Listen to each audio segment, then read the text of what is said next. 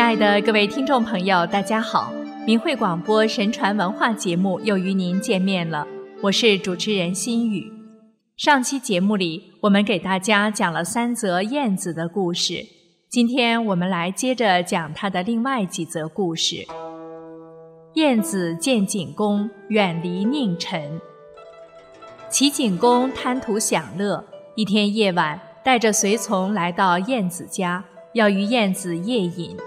燕子答：“陪国君饮酒享乐，国君身边有这样的人，此等事非臣之职分，臣不敢从命。”景公又来到司马田穰居的家中，田穰居的回答与燕子一样。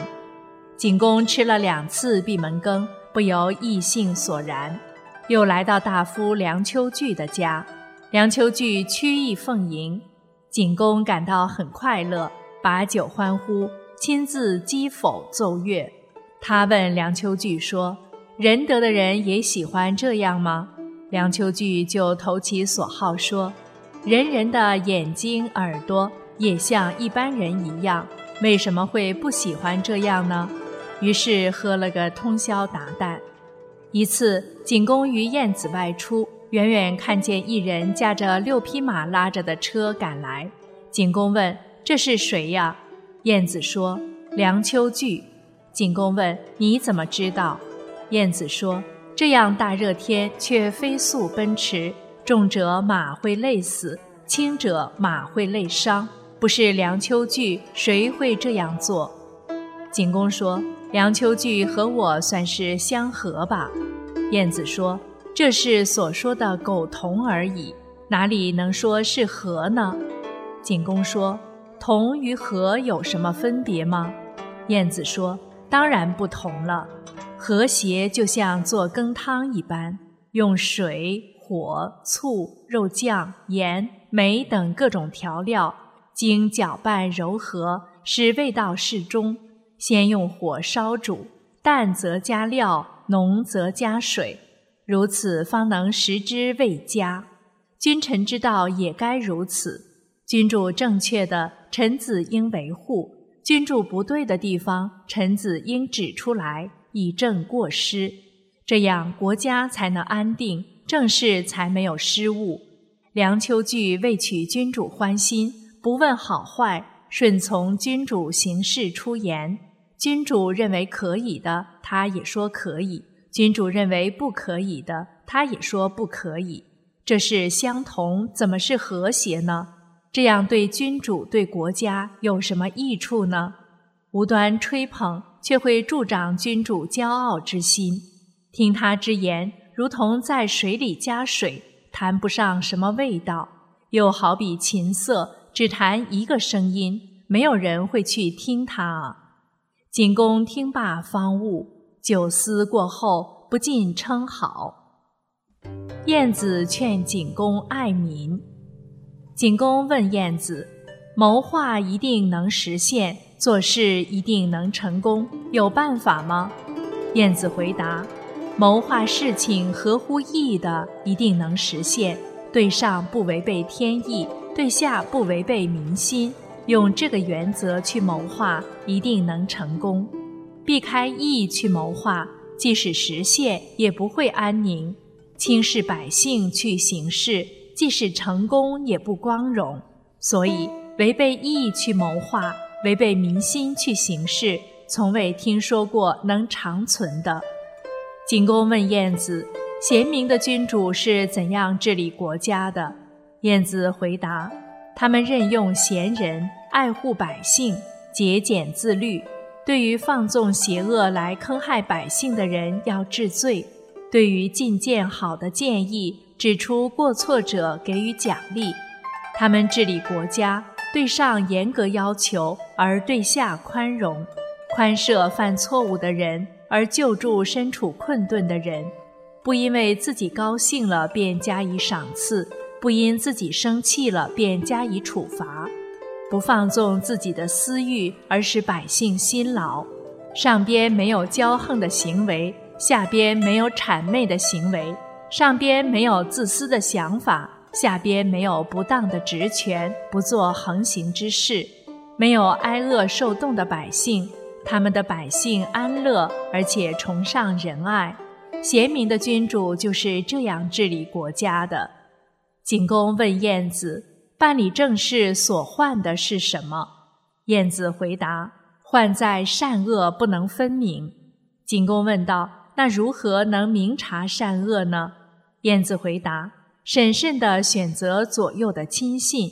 如果左右亲信良善正直，则朝廷百官便各得其所宜，善恶自能分辨清楚了。如果表面上做得恭敬顺从，又说着很好听的话，可内心却没有仁德，常常喜欢搬弄是非，或是诽谤陷害。”如此之人，便当远离，更不当加以信任与重用。贤君将赏善而除民患，爱民如子，盖之如天，容之若地。景公外傲诸侯，内轻百姓。晏子建。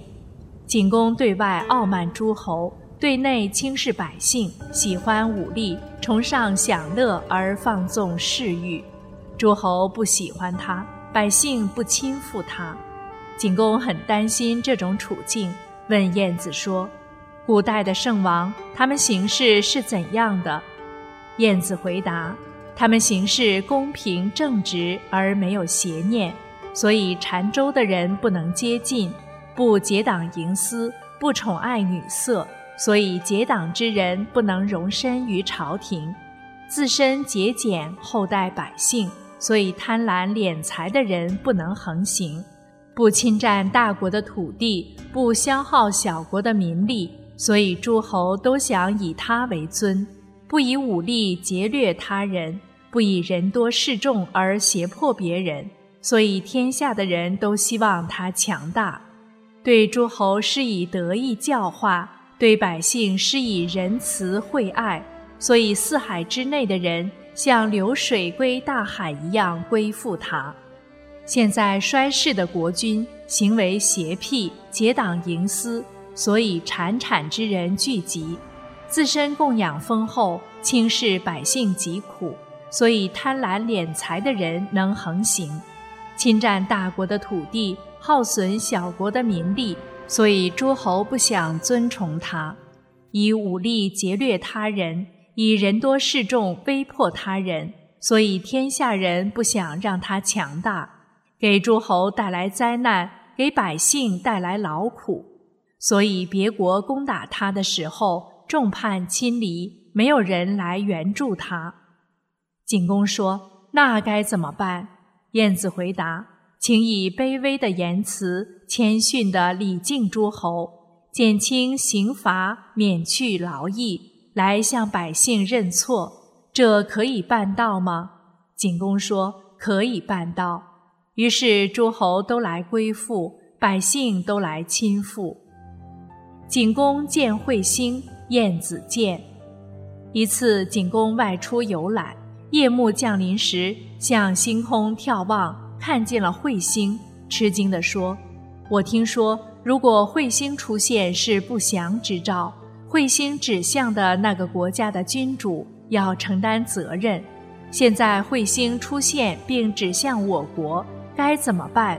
晏子说：“这是上天在警示，日月的云气、风雨失调，彗星的出现，这是上天因为人事的混乱而显现的，用凶吉之兆警戒对天神不敬的人。如果君主能修明德行。”设置文教而广纳谏言，拜谒圣贤之人，即使天上出现了彗星，也会自行消失，灾变也自然会烟消云散。如今君主酷好饮酒享乐，行为不正，宽容邪恶之人，亲近谄佞之人，厌恶文教而疏远贤人，挖掘池塘唯恐不深，修筑台榭唯恐不高。实施刑罚唯恐不严，所以上天就呈现彗星，这是对君主的警戒呀。《诗经》说：“我用不着别的借鉴，只要以夏商为借鉴就可以了。因为他的行为奸邪而又混乱，人民就会离他而去。这样下去，岂止彗星，福星也将出现。景公非常畏惧，就回京城去，填平了池沼，停建了台榭，减轻赋税，宽缓刑罚，反躬自省。十六天之后，彗星就陨落了。景公见荧惑守虚，晏子见。景公之时，有一次，荧惑星即火星，主导兵的凶星，入居二十八星宿中的虚宿的位置，并且整年都不移动。这样的星象在古时被视为是严重的凶兆。景公对此异象感到惊异不安，问晏子道：“我听说人行善受天赏赐。”行不善受天惩罚，现今火星居于虚宿，是灾祸之象，谁当承担此责任呢？晏子回答：齐国应该承担。景公道：而今天下的大国如晋、秦、齐、楚、吴等有十二个，都号称诸侯，为什么偏偏是齐国应该承担？晏子道：以星象分野理论。虚秀现属于齐国的分野，况且天降灾殃的对象本是针对那些势强、遇到善事不能永为的国家，推行政令反复无常，贤人疏远，谗人反昌，百姓怨声载道，却充耳不闻，还暗自求神祈福，掩过是非，不思改悔，因此天上的二十八星宿。也乱了次序，彗星出现，荧惑应变，回返虚位，现不祥之兆。国有贤人却不加以重用，再这样下去，怎么可能不灭亡呢？景公听后着急地问：“这样不祥之兆可以消除吗？”晏子回答：“如果能实行消除的办法，就可以消除；不能实行消除的办法，就没法消除。”景公急切地追问：“我应该怎样做呢？”晏子回答：“何不先去除冤剧之欲，给无辜之人平冤昭雪，还公道于天下；散发文武百官的钱财，以施苦难百姓，尽力救助那些孤寡和无依无靠的人，尊敬老者。若能如此用心，百恶可消，何况这一个灾祸之相呢？”景公说：“好。”于是这样实施了有三个月，荧惑星果真离开了虚宿的位置，转移走了，化解了不祥之兆。